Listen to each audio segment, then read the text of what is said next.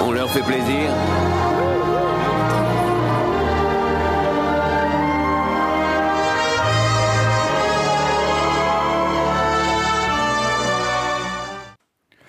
Bonsoir, vous êtes sur Radio Collective 96.7 pour Cinequanon et ce soir c'est plein écran. Et le thème de ce soir, de, le thème d'aujourd'hui, ça va être le sexe sans tabou. Et pour m'accompagner ce soir, j'ai bonjour Servan. Bonjour. Bonjour Pierrick. Hello. Bonjour Mina. Bonjour. Parce qu'à plusieurs, c'est bien mieux. On est d'accord. Dans le cadre de la semaine de la semaine du sexe sans tabou, on a pris un petit peu d'avance. Et euh, ce soir, nous avons une très belle sélection de films. Ça n'a pas été facile. Quatre films euh, très variés. Donc le sulfureux et, euh, je pense, controversé Le Dernier Tango à Paris, choisi par Pierrick. Le mystérieux Eyes Wide Shut. Le très sensuel Lady Shutterley. Et le très instructif Mon long clitoris, un documentaire pour changer. Alors, qui commence? Qu'est-ce que ça représente pour vous le sexe sans tabou? Qui commence? Qui ose? Au cinéma?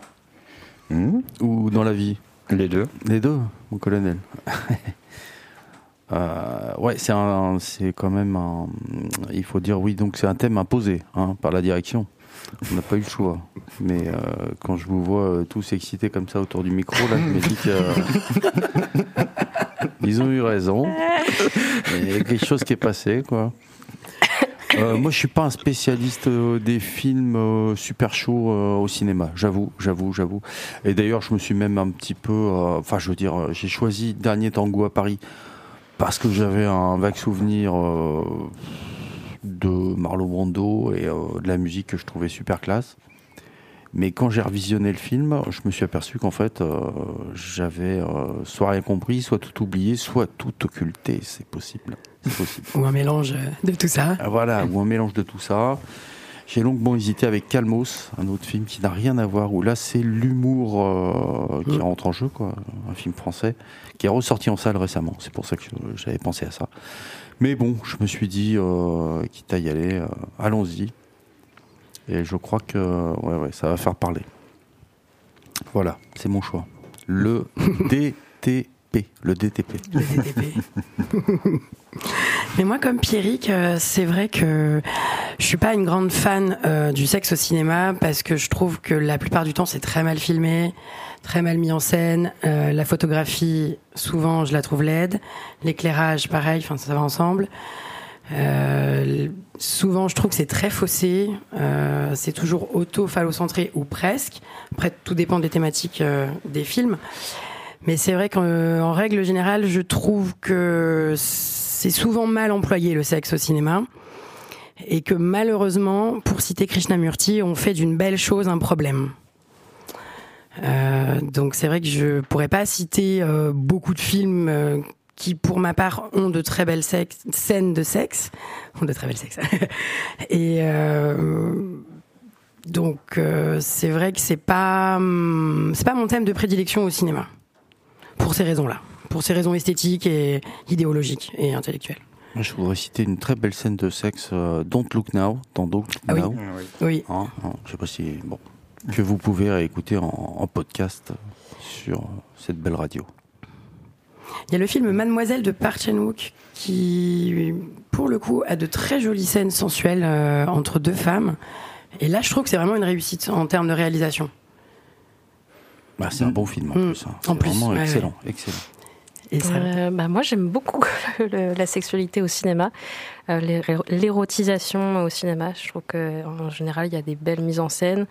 Euh, au niveau de, du fait de filmer les corps, d'érotiser les corps, c'est souvent beau, enfin quand c'est bien fait.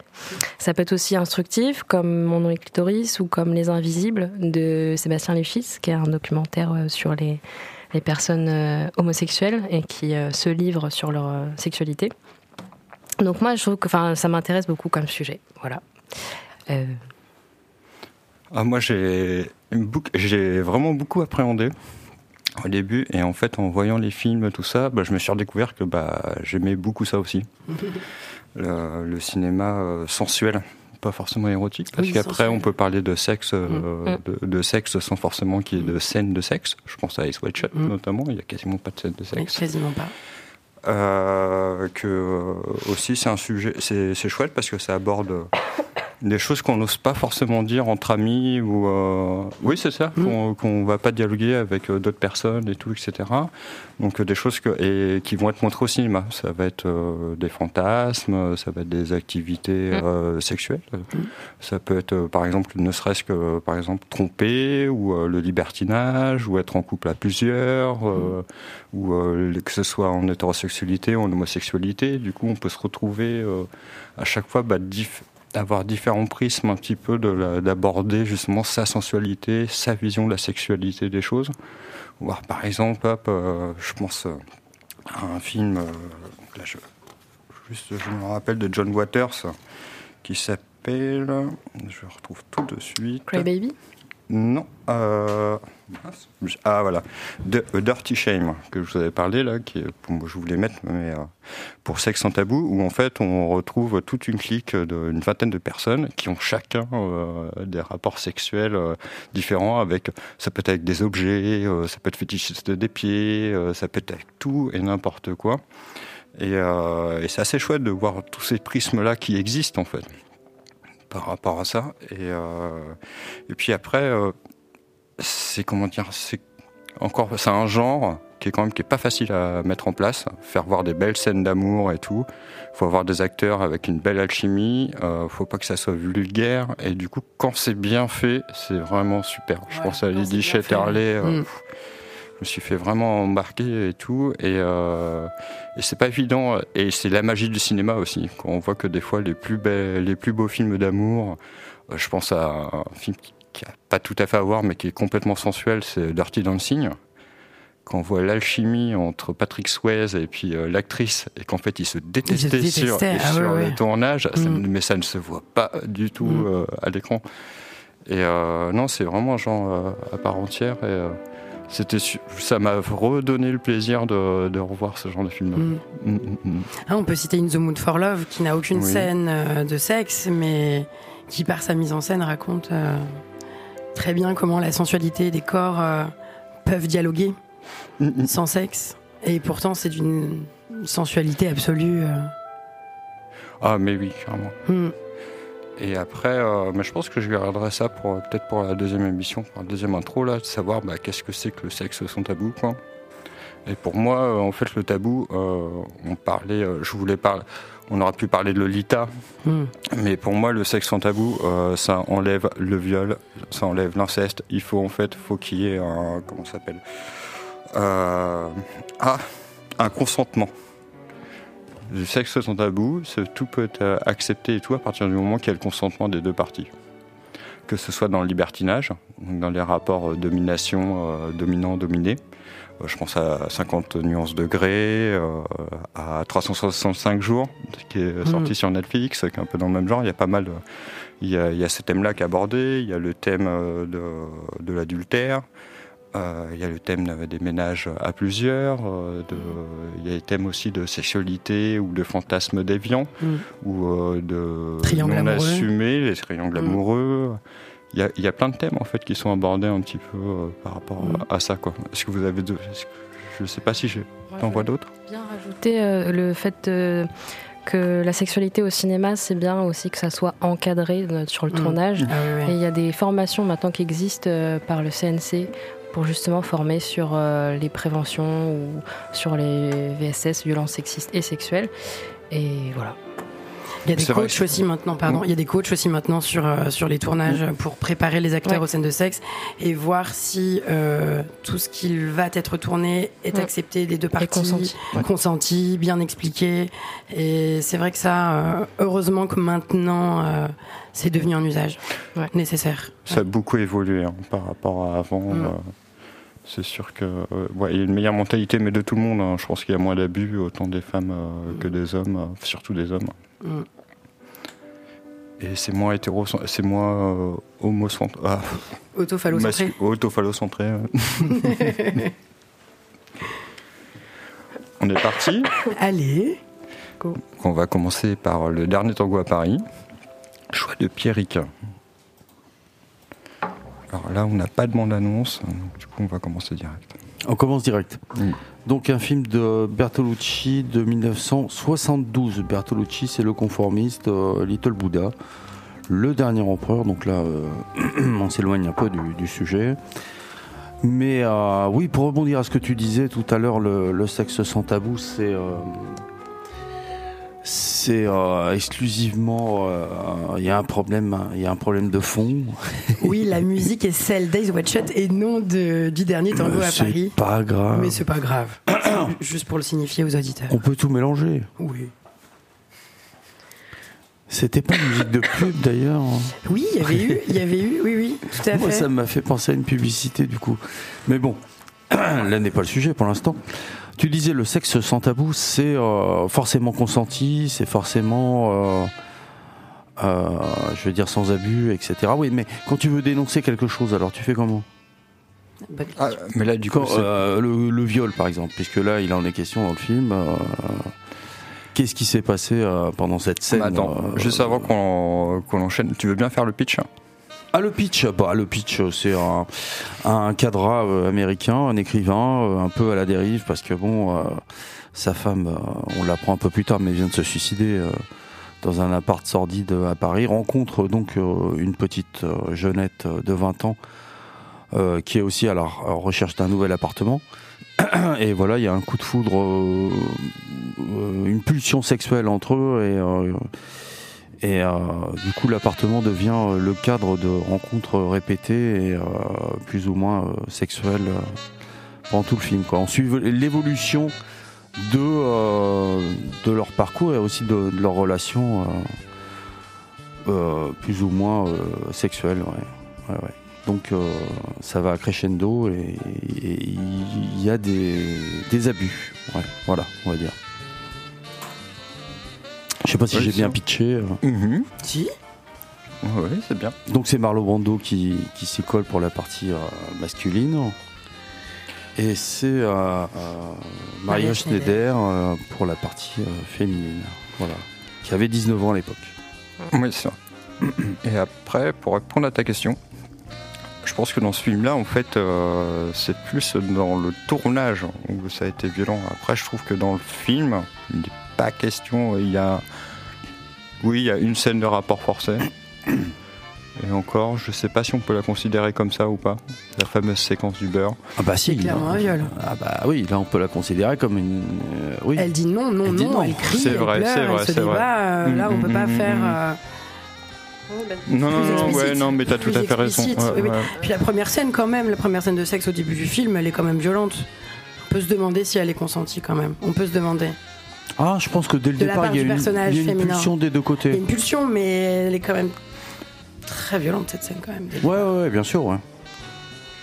Ouais, c'est vrai que euh, oui, à partir du moment que le partenaire euh, dit non, mais euh, après que ça continue et puis qu'en fait ça devient un oui, est-ce qu'il y a un vrai consentement? C'est vrai que euh, à il y a toujours moment, un débat. euh, À quel moment elle dit oui? Enfin, ça, de- le nom devient un oui dans cette scène pour toi. le fait qu'elle arrête pas. Ah ouais, mais c'est là où je Ah vais me faire taper dessus. hein, mais Non mais vas-y, non mais c'est intéressant d'avoir le point de vue d'un homme sur le sujet. Vas-y, vas-y. Bah, c'est, euh, oui, mais du coup, ouais, c'est. euh, euh, oui, en fait, ça va. Pour, on va dire pour un regard vraiment masculin et euh, phallocentré, là, c'est- on va dire ah bon, bah, c'est- si vraiment ça lui avait pas plu, elle se retirait, elle lui foutait une baffe et puis elle se barrer. Donc à partir du moment que tu continues le rapport, Attends, y a eh, attention, hein, c'est complètement. euh, je dis ça, il y a pas de. Moi, je pense que dans la homme situation où elle 90 est. euh, sur toi, ouais, mais t'en c'est, carrément. euh, Elle fait 50 kilos, lui, euh, ouais, 85. Ouais, il en fait au moins hein. 90. C'était pas évident, là. Puis il voulait pas la regarder en plus. hein. Je pense qu'elle avait beau pleurer. hein. Ah, puis elle se Ouais, débat, pas elle dit non, elle le dit tout. clairement. hein. Mm, mm, mm. Elle dit clairement non, N-O-N. Mm. Et, euh, et mais elle revient après.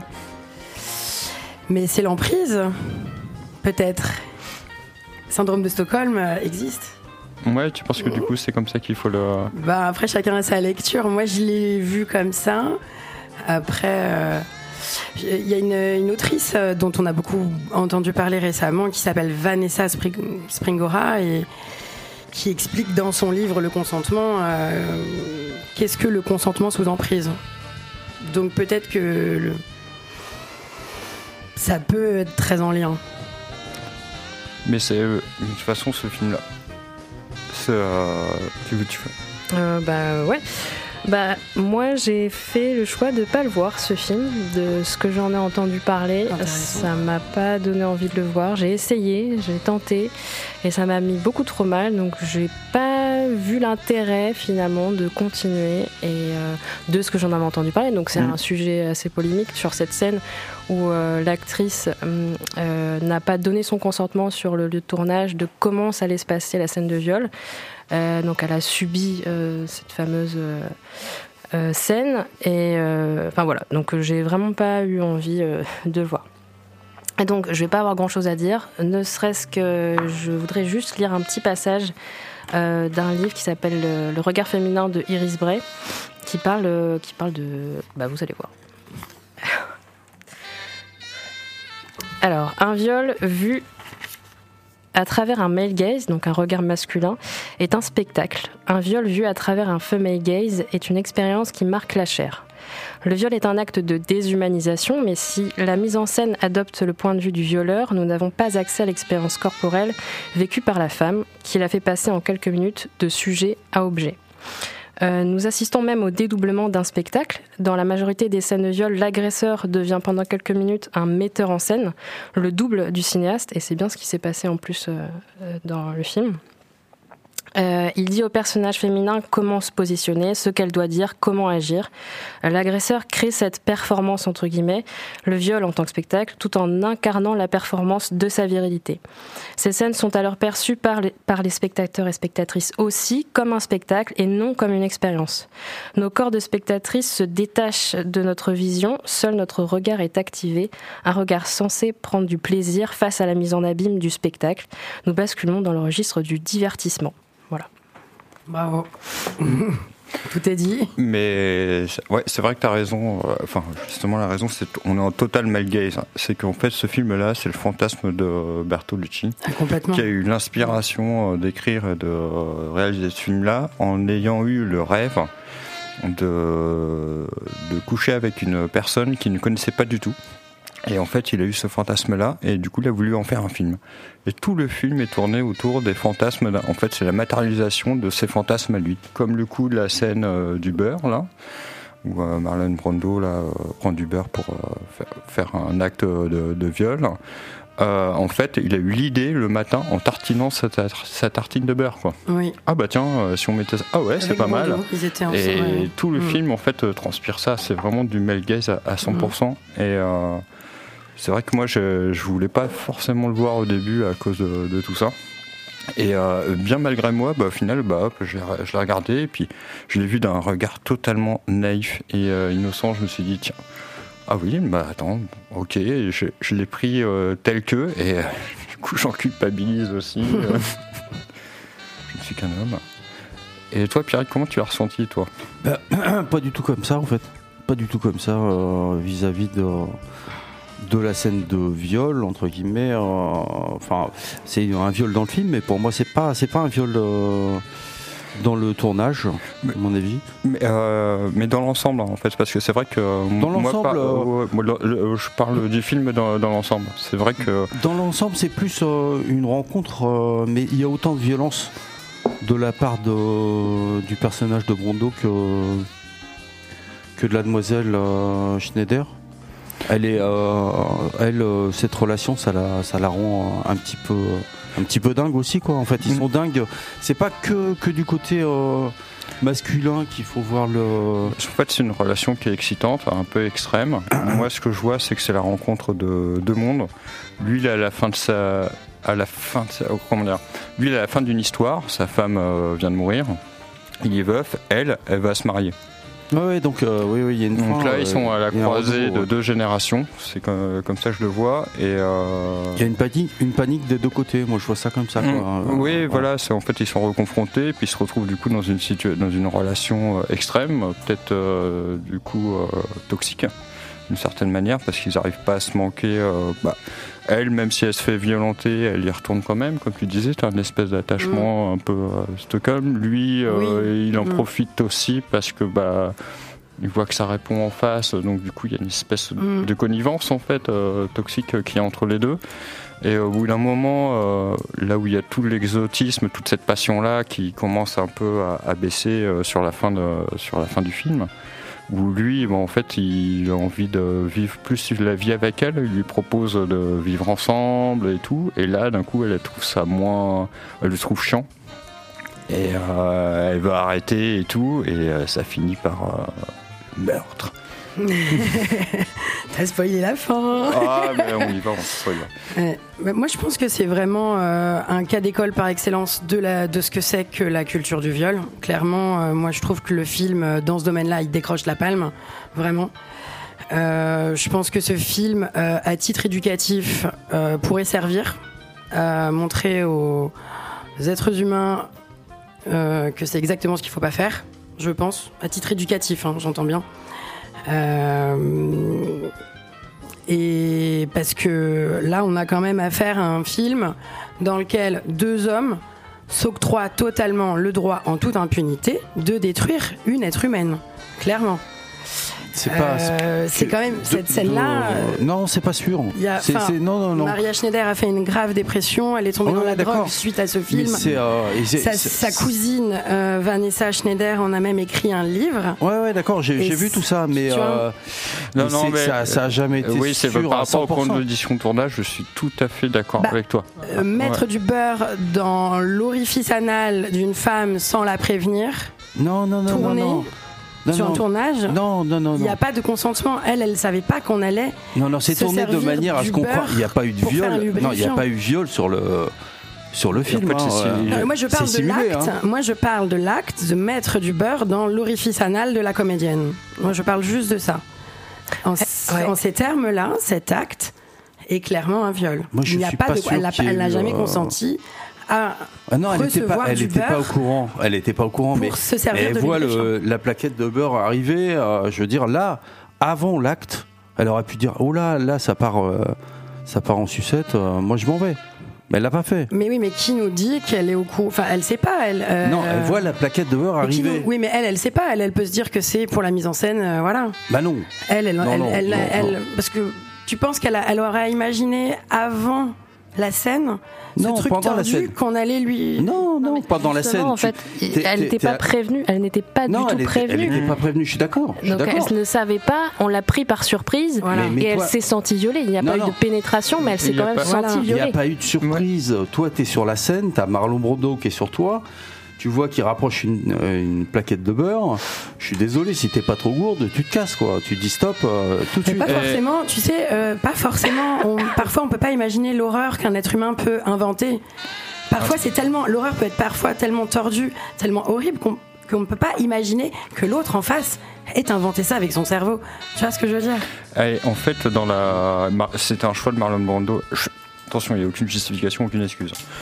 C'était un choix de mise en scène de Marlon Brando et de Bertolucci d'avoir fait ça pour justement capturer, capturer euh, pendant le tournage, le, pendant le tournage de cette scène-là, la surprise euh, réelle de, de Schneider. Oui, mais Et, Il euh, n'y a, pas eu viol, il n'y a pas eu pénétration il a- ni quoi que ce soit. hein. Il y a eu viol en ceci que elle n'a pas été prévenue qu'on lui vrai. insère du beurre dans l'of- dans Mais il n'y a l'orifice pas, il a anal. eu de beurre dans l'orifice anal. Non, non. Bah si, mais non. c'est filmé. Mais non, c'est pas filmé. Bah si, T'as vu la scène bah oui. Bah on On voit l'a- pas. Bah, on- il prend on- du beurre et excusez-moi, il... Non, mais- ah oui, mais, mais sur les fesses. Et tu vois, tu vois bien que c'est pas. D'après ce que j'ai compris, il n'y a pas, il y a il pas y a pas d'acte. eu de, il y a pas eu de pénétration. Mais non, je parle pas de viol en tant que pénétration, je parle Non, de non, mais même- viol même en pas. tant que beurre qui est là pour remplacer le lubrifiant. Et elle n'a pas été prévenue.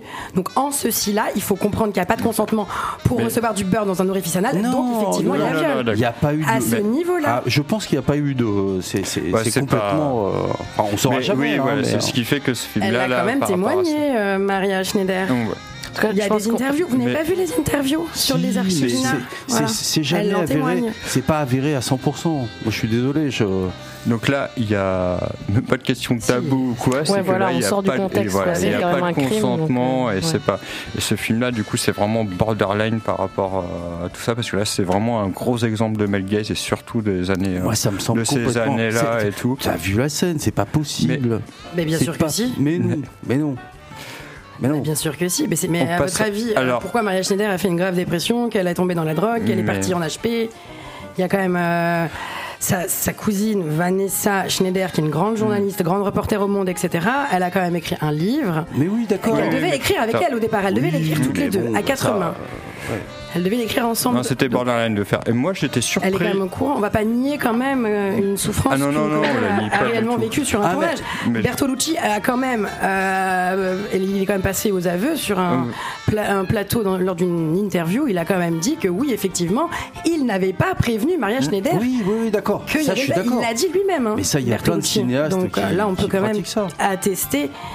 Euh, oui, non, mais on peut quand même. Là, Bertolucci le dit lui-même, il atteste lui-même de son geste, de ce qu'il a fait faire avec Brando et. C'est là où il y a comédienne. toute la limite de représenter la sexualité à l'écran et surtout la raison. mise en scène qui est complètement. euh, Moi, je pensais aussi à, à la vie d'Adèle. Je sais qu'il y avait Abdel, euh, Abdel Kalachiche là, qui avait été euh, un peu coupable de là d'avoir poussé un peu ses, ses actrices hein, par Un peu beaucoup, là, encore une fois. ouais, euh, a- Léa Seydoux a témoigné, elle a bien expliqué à quel point les scènes de sexe entre elle et Adèle Exarchopoulos ont été extrêmement euh, violentes. Euh, Moi, je Et- trouve pas que ce soit une scène violente. Enfin, Mais- elle est, elle est, elle- pour un viol, euh, moi je trouve pas. euh, je veux Moi, dire, moi, je, je pense qu'il y a un truc pas- horrible. Non. il y a pas, il y a pas, voilà, il n'y a pas à l'excuser. Alors, moi, je vais couper un peu court. Moi, ce que j'ai été surpris, c'est quand Si, même violent, Bernardo, euh, Bernardo. Bertolucci. Je, moi, ce que je me rappelle de lui, c'est Little Buddha, le dernier empereur. Le Conformiste, qui est un excellent film, très très. euh, Voilà, très et beau. qui, et qui sont, mais Sur moi, Little. Buddha, ça m'avait transformé. Ouais. euh, c'était vraiment d'une douceur et tout, c'était vraiment Oui, génial. oui, Donc, c'est de pour ça voir. que c'est très étonnant en fait de voir ce film dans lequel moi je trouve qu'il a une énorme paresse esthétique et intellectuelle auquel on n'était pas habitué chez Bertolucci quand on regarde Le Conformiste qui est un film très beau. Pourquoi une paresse esthétique? Euh, moi je trouve que dans le dernier tango à Paris je trouve qu'il y a une paresse esthétique Alors, au niveau fait- de la composition et- des et- plans, et- au oui. niveau de la photographie, des éclairages etc.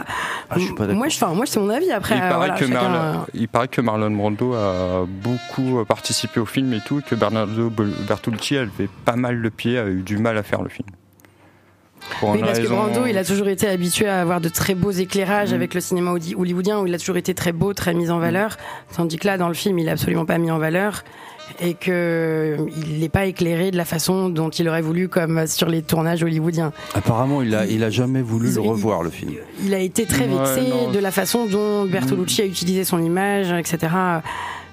Il a pas, ils ont été fâchés pendant de longues années euh, tous les deux. Ouais, non, il était. Puis euh, je crois pas qu'il y a eu un. Il a juste fait scandale ce film. hein. Il n'y a pas eu un gros succès critique. Moi, j'ai pas vu d'avis, euh, quoi que ce soit, qui a dit Ah, bah, l'image est superbe, il y a une bonne démonstration. Ah non, c'est un film qui est un peu. S'il n'y avait pas eu cette scène scandaleuse, il serait passé à la trappe, le film, clairement. Enfin, je suis désolée.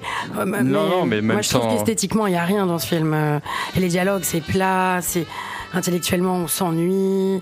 Heureusement qu'il y a Jean-Pierre Léo, je trouve. Heureusement Ah. qu'il y a Jean-Pierre Léo. Mm, mm. Et moi, c'est l'inverse. En tant qu'icône, ouais, je comprends pas En tant qu'icône, bah en fait, je pense que Bertolucci, il a utilisé euh, Jean-Pierre Léo, qui est une icône de la nouvelle vague, euh, pour lui faire euh, prononcer des propos sur le cinéma qui sont intéressants.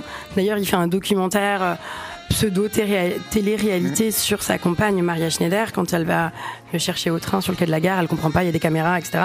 Donc il lui explique qu'il veut faire un documentaire sur elle. Donc là, on a vraiment le côté euh, précurseur de la télé-réalité. Et là, je trouve que c'est intéressant.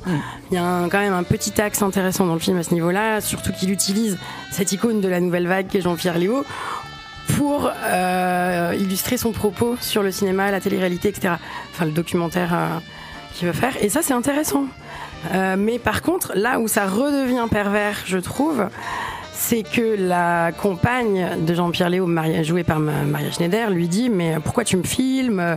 Moi, je suis pas d'accord, tu m'as pas demandé mon avis à l'avance, on n'en Oui, il y a pas parlé. intrusion. euh. Il y a une intrusion. Donc là, le film devient très méta à ce moment-là. Par- parce que Bertolucci filme Jean-Pierre Léo faire, euh, qui, qui- qui va faire subir à cette euh, jeune femme ce que lui-même, en tant que réalisateur, fait subir à sa comédienne. C'est sacrément tordu. Non, elle est- Mais le, sur le plan méta, c'est intéressant. c'est à voir une fois, mais à pas se forcer.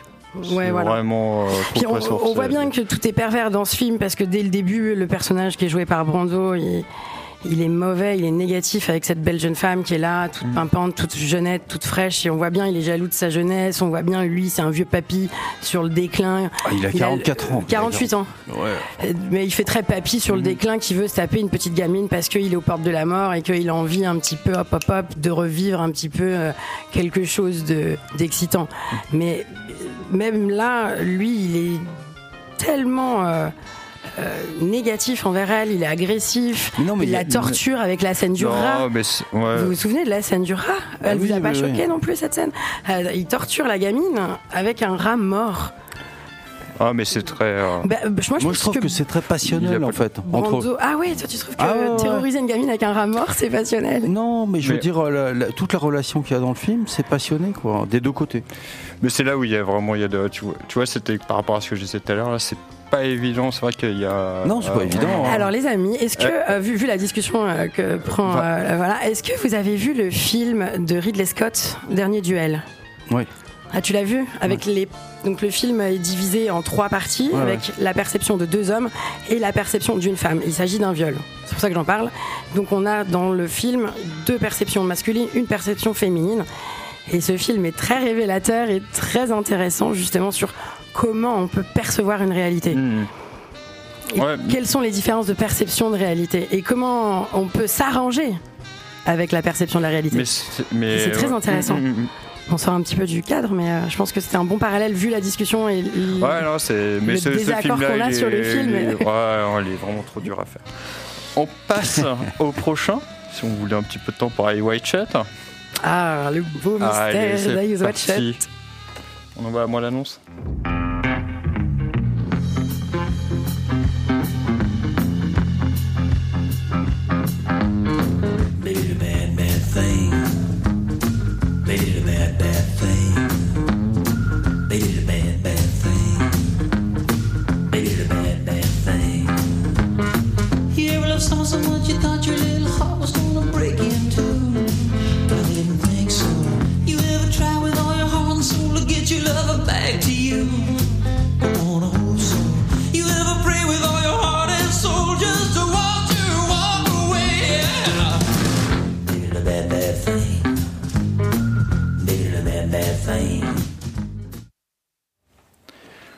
C'était à mon annonce de I Watch Chat. Ah, bah, il n'y avait pas de dialogue non plus euh, pour celui-là. Je l'ai- je l'ai mal choisi. Alors, euh, je vais faire un pitch. Alors, j'ai un résumé court qui me convient pas trop, donc je vais faire. Il va y avoir deux, deux résumés. Alors, Bill Harford, médecin, mène une paisible existence familiale avec sa femme Alice jusqu'au jour où celle-ci lui avoue avoir le désir de le tromper. Quelques mois auparavant. Trois petits points. Trouve ça un peu succinct. Donc je vais vous faire un peu euh, faut le résumé, que, voilà, le, que le pitch un peu pour donner envie. Alors, Alice Harford et Bill Harford, jeune couple parents d'une petite fille vivant à New York, à Greenwich Village. Bill est docteur généraliste qui travaille régulièrement pour la sphère bourgeoise new-yorkaise et Alice, directrice de galerie d'art, au chômage. Suite à une soirée mondaine où le couple se fait séduire chacun de son côté, elle lors d'une valse un peu, chaude, lui avec euh, deux, euh, deux mannequins. Aucun d'eux ne va aller plus loin que le flirt. À leur retour, échaudée par la soirée, Alice confronte Bill sur son statut de femme et qu'elle n'est pas seulement l'épouse de Bill, celui- celui-ci ne comprend pas sa réaction. Et Alice leur raconte un fantasme qu'elle a vécu un été lors de vacances passées ensemble. Bill, interloqué, frustré, doit interrompre la conversation pour partir en consultation d'urgence en pleine nuit. Et se retrouve alors dans un voyage fiévreux, dans une longue nuit pleine de rencontres et péripéties mystérieuses où les désirs, le fantasme et les mystères se mêlent. Très joli pitch. Qu'il se passe quand même énormément de choses. Donc, euh, c'est le dernier film de Stanley Kubrick, Oui. euh, fait en 1999, avec euh, Nicole Kidman, euh, Tom Cruise et Sidney Pollack. Donc, il est vraiment intéressant parce que donc ça parle d'un pas d'un désordre de couple, mais d'un questionnement. Alors moi, c'est comme ça que je le vois, parce que c'est vrai qu'on en avait parlé pour l'ésotérisme, du côté. Euh, parce qu'à un moment, il y a une histoire de, de secte secrète, de société euh, secrète, où, euh, il y a, où ils font du libertinage entre gens de pouvoir et tout, donc ils se retrouvent, ils se retrouvent mêlés à ça. Et euh, en fait, moi, je trouve que tout le film, en fait, tourne plutôt autour euh, justement du désir euh, dans le couple, et notamment autant le, questionnement du désir féminin que que masculin. Et j'ai trouvé Nicole Kidman super, notamment quand elle questionne Bill. parce qu'à un moment, elle lui raconte qu'elle se fait séduire. Puis, bah, c'est normal, t'es une belle femme. Ah oui, c'est que comme ça que tu me vois, Mm. quoi. Ça veut dire. euh, et t'as pas eu peur? Bah non, t'es ma femme.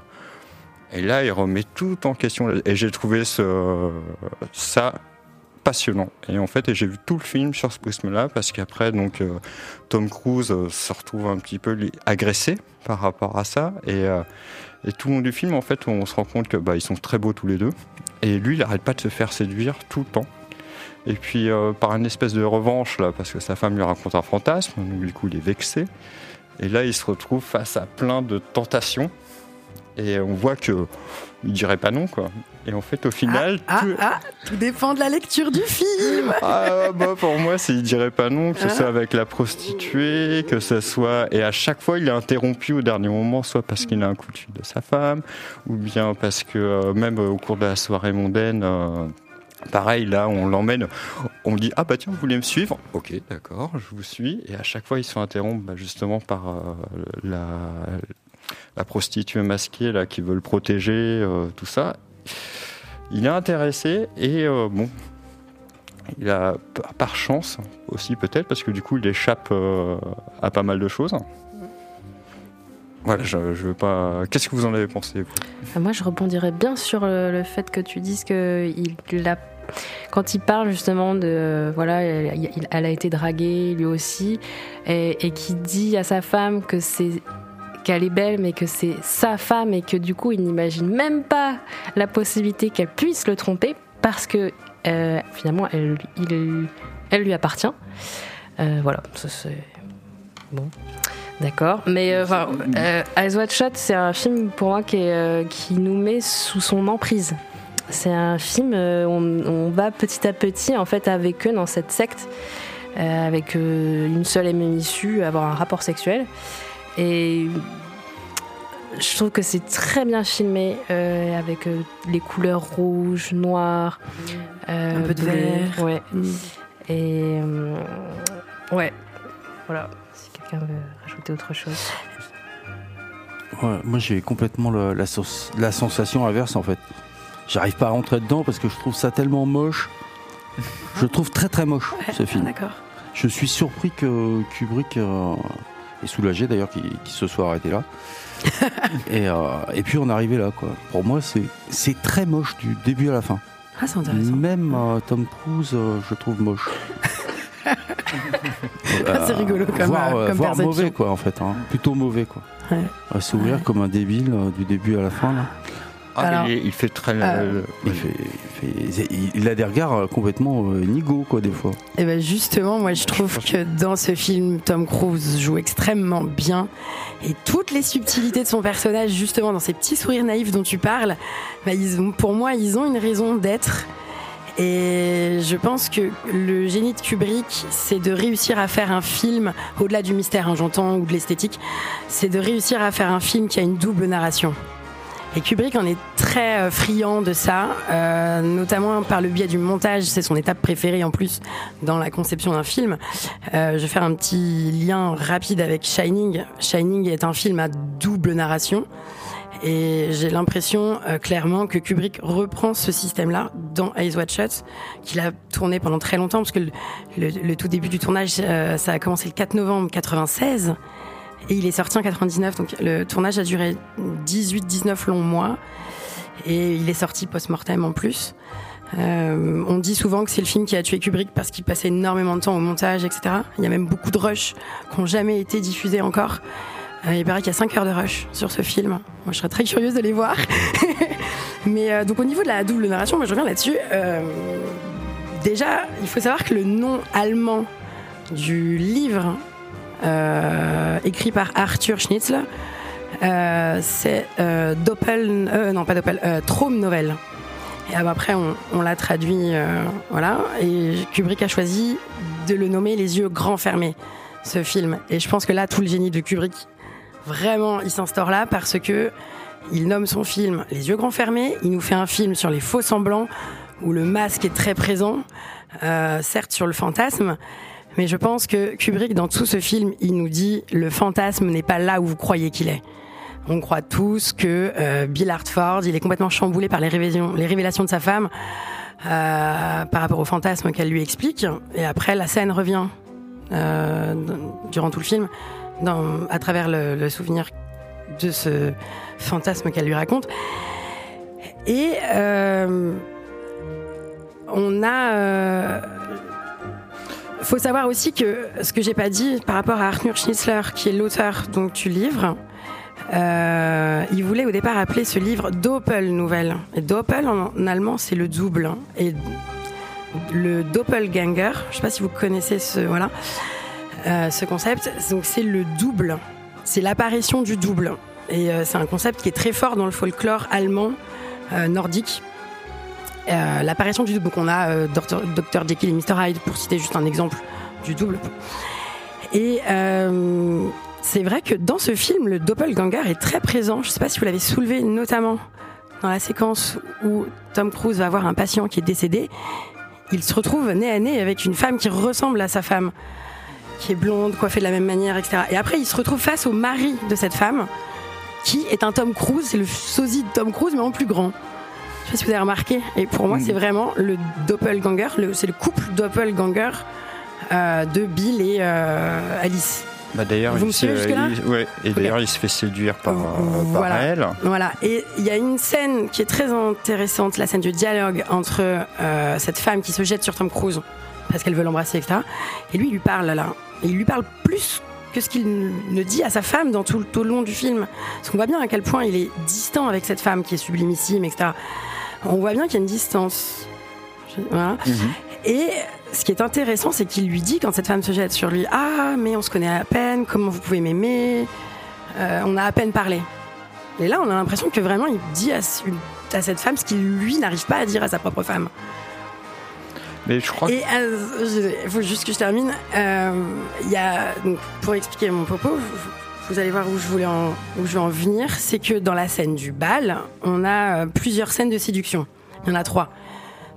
Donc il y a la, la scène entre sa femme et un prétendant, un admirateur. Après ils font une belle valse ensemble, etc. Donc là on a un rapport de séduction mutuelle. Les deux se séduisent. On a une scène où tu as Bill qui découvre qu'il a son ancien ami de fac de médecine dans cette salle qui est pianiste et qui joue.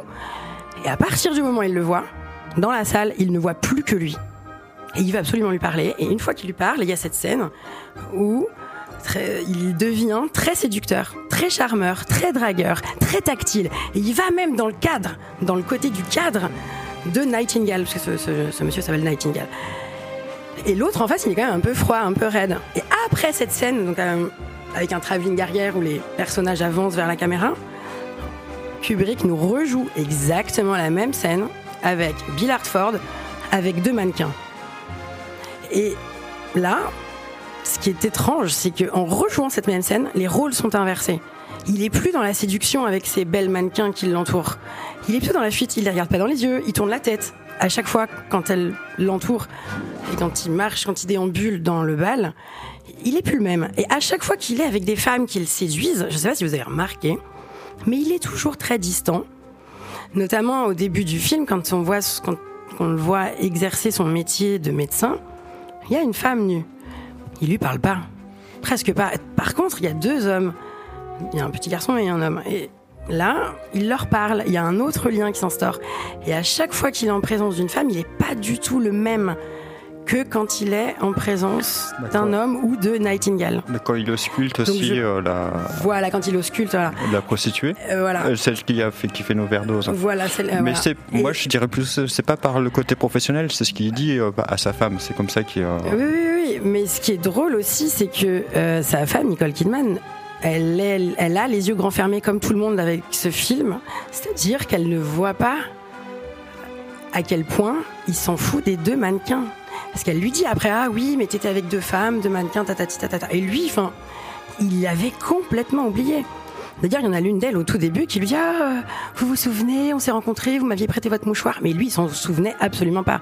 Par contre, il va se souvenir du métier, du mari, de la femme dont le père vient de mourir.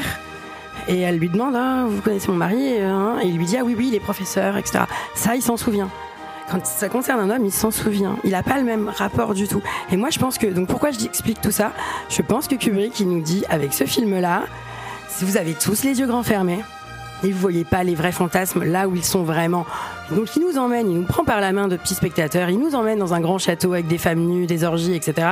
Orgie qui est d'ailleurs très froide, très distante, presque grotesque, pas excitante du tout. On n'est pas du tout dans un imaginaire orgiaque, euh, euh, un peu complètement ritualisé, un en peu fait. en mode dieu de, dieu de l'Olympe, côté euh, voilà, on n'est pas du tout dans une dans un imaginaire orgiaque plaisant, excitant, euh, voilà, avec des raisins et des petites fleurs, pas du tout. On est dans un truc très froid, très voilà, on est dans voilà, on est dans ce milieu-là et c'est pas excitant du tout finalement. Et je pense que vraiment il veut nous dire mais le fantasme n'est pas là où vous croyez.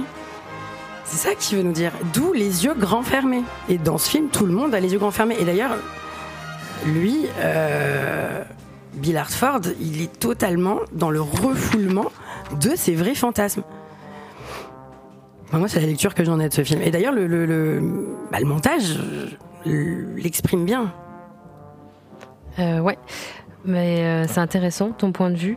Mais moi, je vois pas les- la séduction comme ça. En fait, j'ai l'impression que toute personne qui va rencontrer, il y a une espèce de, de séduction un peu malsaine avec toutes les personnes qu'il va côtoyer.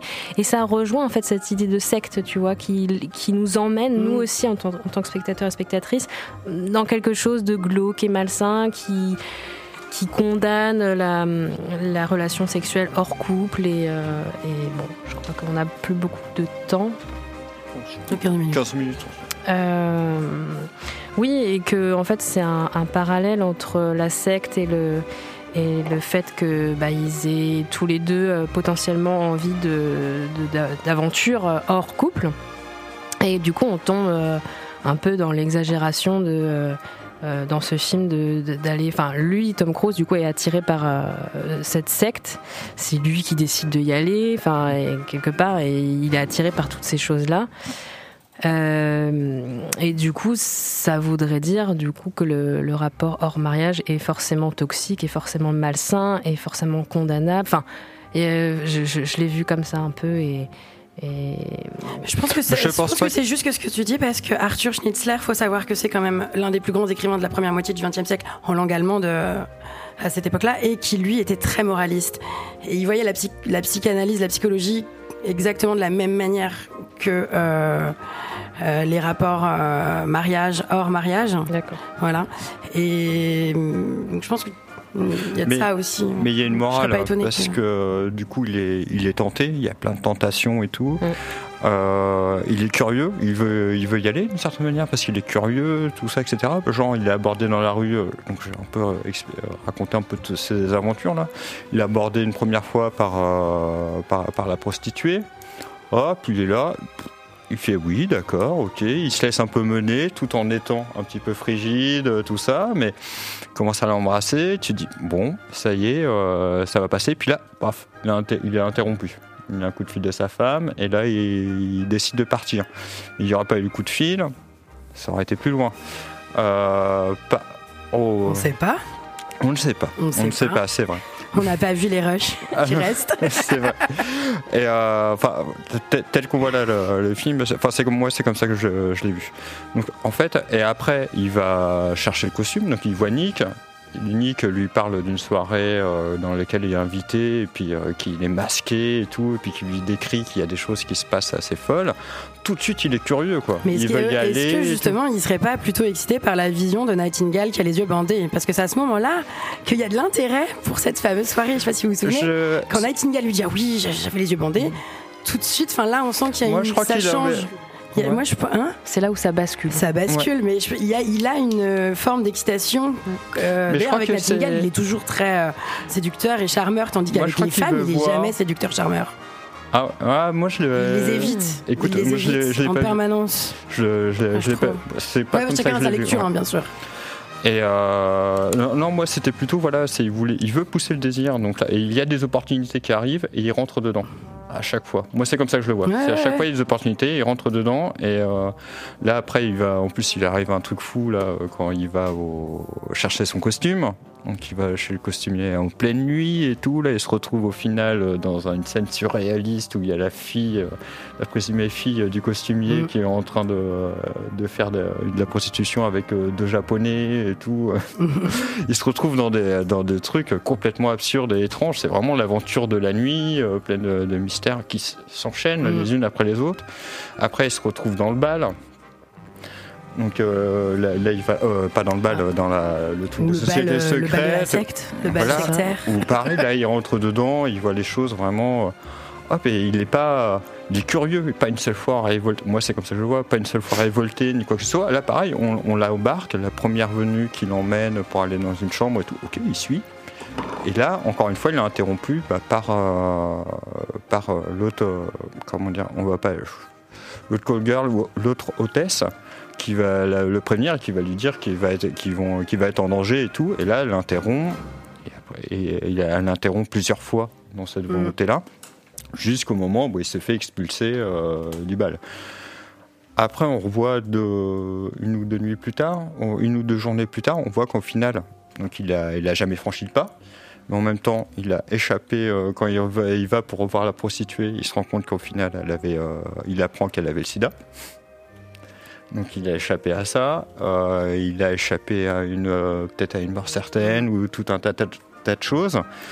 Euh, il a mis la- sa famille en danger avec l'histoire de la soci- société secrète parce que du coup il a voulu il s'est inquiété et tout pour justement sa protectrice qui quand il a été découvert et tout c'est- cette femme là s'est sacrifiée pour lui donc du coup il enquête et tout. Il y a tout le côté mystérieux un peu thriller du Mm, coup mm. par rapport à ça. Et là en fait il, a- il se rend compte d'un coup il pète un câble et il se rend compte qu'il a mis sa femme en danger quand il découvre le masque dans, dans sa chambre. Dans- sur le- quand il va pour rejoindre sa femme. Il en pleure, le pauvre. et ah oui et Cette scène est déchirante. Et, c'est là où il y a le côté moral parce que du coup il a frôlé euh, euh, il a il a failli passer euh, il a failli passer outre. Il l'a pas fait. Ça l'a mis en danger et euh, ça a mis en danger sa famille et là il, il avoue tout à sa femme moi j'adore la- les cinq dernières minutes Très pour ça psychanalytique. Ouais. Il est sur le divan face à elle, très et il lui psychanalytique. écoute, je te parle, il lui raconte tout le truc, sa femme doit le digérer ça, euh, et, euh, et c'est super, c'est la, la, c'est la séquence finale là quand ils sont dans le magasin de jouets là, Mm. Euh, j'ai trouvé mais euh, une Ah ouais, et à la fin, ah folle. à la fin, Quand il est, écoute, euh, bah, qu'est-ce qu'on fait? Est-ce qu'on se sépare ou quoi? Et puis là, il y a ça, Nicole Kidman qui lui dit à l'oreille, euh, je crois qu'il n'y a qu'une chose à faire. Dès qu'on rentre à la maison, fuck. Et ça s'arrête là, comme ça. Et c'est là où, en fait, du coup, ils ont pas transgressé ni l'un ni l'autre. Ils ont eu chacun leur fantasme. Et la morale, et, et du coup, il y a une espèce de morale là-dessus, c'est que du coup, ça a ravivé leur flamme moraliste. à l'un et Mm. l'autre. Et euh, ça a redynamisé leur couple sans avoir eu euh, passé par la. Mais ça. Redynamiser, redynamiser. Repassionné. Comme, savez, voilà. mais, mais ça, c'est ma vision vraiment ouais, euh, qui peut être Mm. naïve euh, Oui. Un, un petit peu, Mm. quoi. Après, j'ai vu aussi ces- cette histoire de double, et c'est vrai que j'ai moins accroché. Et euh, je l'ai moins vu. Je l'ai pas vu comme Mm. ça du, du premier coup.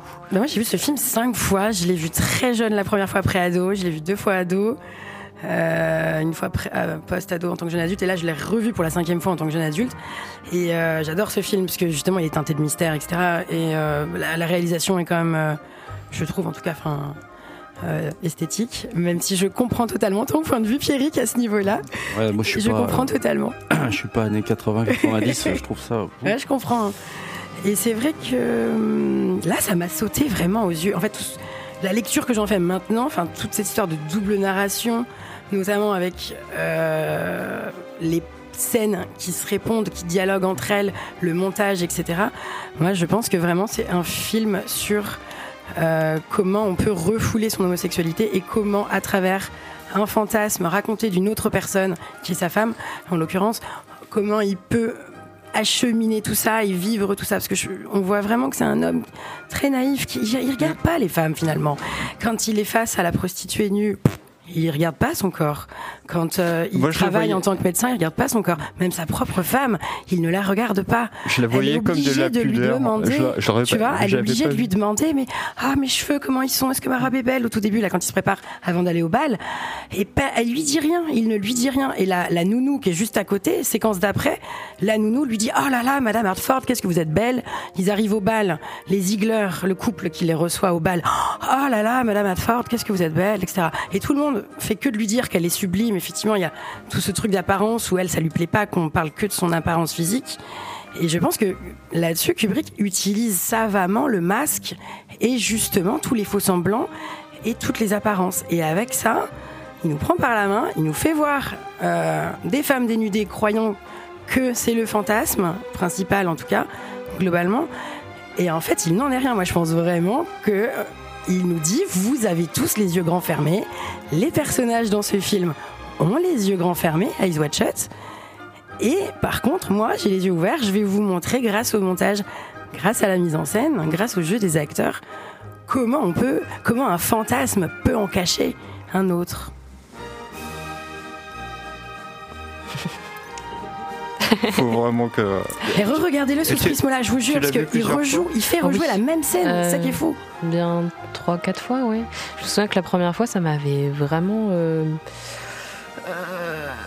J'avais l'impression d'être sous emprise. Il faut dire que moi, j'ai genre zéro distance quand je regarde un film. Je suis à fond. Et euh, du coup, j'avais l'impression d'être dans la secte euh, avec Mm. eux là. Et je vois, ce- je vois ce film genre comme euh, toutes les scènes, enfin à partir de de sa rencontre avec Nightingale, Mm. euh, le moment où ça bascule quoi, et où, où tout devient, enfin c'est comme un entonnoir quoi, tout. euh, euh, J'ai oublié ce que je voulais dire. Du coup, que t'étais prise dedans, Ouais, ouais, voilà. menée. euh, Très immersif comme bah, film. bah, en fait, tu te mets à la place du personnage et puis Bah, tu, tu C'est redécouvres. assez bien euh, filmé pour ça. on se- Puis la composition des plans est très belle aussi. Dé- Déjà, rien que le premier plan, on a Nicole Kidman, elle est entourée de colonnes. Au- Au-dessus d'elle, on a les stores avec les rideaux, ça forme une pyramide. Donc là, là, on a tous les codes, symboles, sociétés secrètes, qu'on va retrouver après plus tard dans le Grand Manoir. Euh, Mais j'ai vraiment hâte euh, parce château. que je suis euh, comme comme Servan. Moi, pareil, je suis assez immersif et je me mets à la place des personnages. Et c'est vrai que bah moi, c'est la deuxième fois que je l'ai vu. Je l'avais vu, mais mm. il y a une vingtaine d'années quand il était sorti et puis. et, et, euh, du coup, j'avais, je me rappelle plus du tout et je pense que je l'avais trouvé nul parce qu'il se passait pas grand chose. Et euh, là, je me suis fait complètement absorber et euh, je me suis mis euh, bah, pour, par rapport à tout ce que j'ai raconté derrière. Et du coup, j'ai pas du tout le, j'ai pas du tout vu ça parce que j'ai pas du tout le recul en fait. Donc, Pareil à pour le- voir peut-être, bah, ça me donne envie de pour le revoir montage, encore, bah, regarde-le avec, avec le montage aussi au tout début du film, quand il filme Nicole Kidman toute nue de dos, là, qui se- qui s'habille. Juste après, on a Bill Hadford qui est médecin et qui soulève une jambe d'un patient. Mm, mm. Je sais pas si ça vous fait penser à quelque chose. Il y a quand même une, un symbole euh, érectile dans cette euh, séquence. Donc il nous dit voilà, vous, vous voulez voir ça, vous voulez voir une femme nue. Pof, plan d'après, il lève la jambe. Non mais si, c'est c'est vrai. J'ai même lu cette analyse, je l'ai retrouvée, donc je, je, je suis pas la seule à y avoir pensé. Et il, vraiment, il dialogue, et ça qui est génial chez Kubrick, il dialogue avec le montage, les scènes les unes après les autres. C'est c'est assez. euh, et il nous dit vraiment ah c'est ça que vous voulez voir. J'aurais Bah, pas vous, allez, vous allez avoir l'apparence de les voir, mais je vais vous montrer autre chose. Sans que vous le, le- ne On le, va devoir euh, arrêter là-dessus. voyez. Vous voyez ce que je veux dire Mm, mm. C'est pour ça qu'on pourrait terminer avec la, la citation de Syntex. L'essentiel est invisible pour les yeux. On y, on y voit bien qu'avec le cœur. Je pense que ce film euh, illustre bien cette phrase de Syntex, entre autres, sur ce sujet-là, des fantasmes. Ah, donc c'est la, c'est la fin? Vivant la semaine prochaine. Non, dans deux semaines. Bientôt. Dans deux semaines Oh là là Voilà. Dans deux semaines, pour euh, du coup deux autres films, on va continuer cette émission-là, ça va être vraiment bien. Lady Chatterley et le documentaire Mon nom est Clitoris. Belle dose de sensualité à prévoir. Ah, là, ça va être beaucoup plus. euh, je pense qu'il va y avoir moins de débats. À bientôt Bonsoir. Bonsoir. Bonsoir.